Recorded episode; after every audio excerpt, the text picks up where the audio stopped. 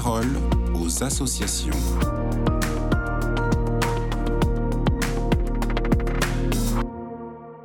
Vous écoutez KTO Radio. Dans la parole aux associations d'aujourd'hui, Monseigneur Golnisch, vous nous parlez de vos perspectives en cette nouvelle année 2024. On vous écoute. Voici la nouvelle année qui s'annonce.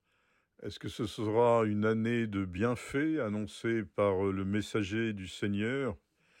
Nous voyons bien des choses qui s'assombrissent, des bruits de guerre, des difficultés économiques, des pertes de valeur, euh, y compris euh, dans notre culture, dans notre civilisation, des éloignements au moins apparents de la foi, d'une fragilisation de la famille, bref, bien des raisons d'inquiétude. Et pourtant, l'espérance fait partie des qualités du chrétien. C'est un don de Dieu. Et ce n'est pas au choix, ce n'est pas facultatif. Un chrétien ne peut pas céder au pessimisme.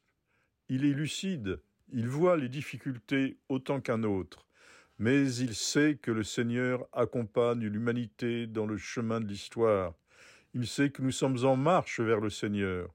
Il sait que les ténèbres sont déjà vaincues par la lumière, même si le combat demeure. Alors oui, pour cette nouvelle année, regardons ce qui peut être positif. Regardons les éléments qui peuvent nous faire croire à, à, une paix possible.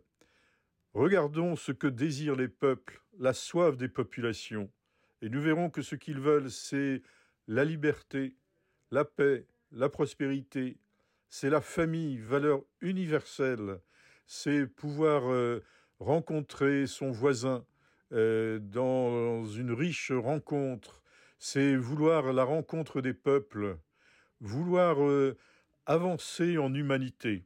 Merci beaucoup, Monseigneur Golnisch. Je vous souhaite une excellente journée.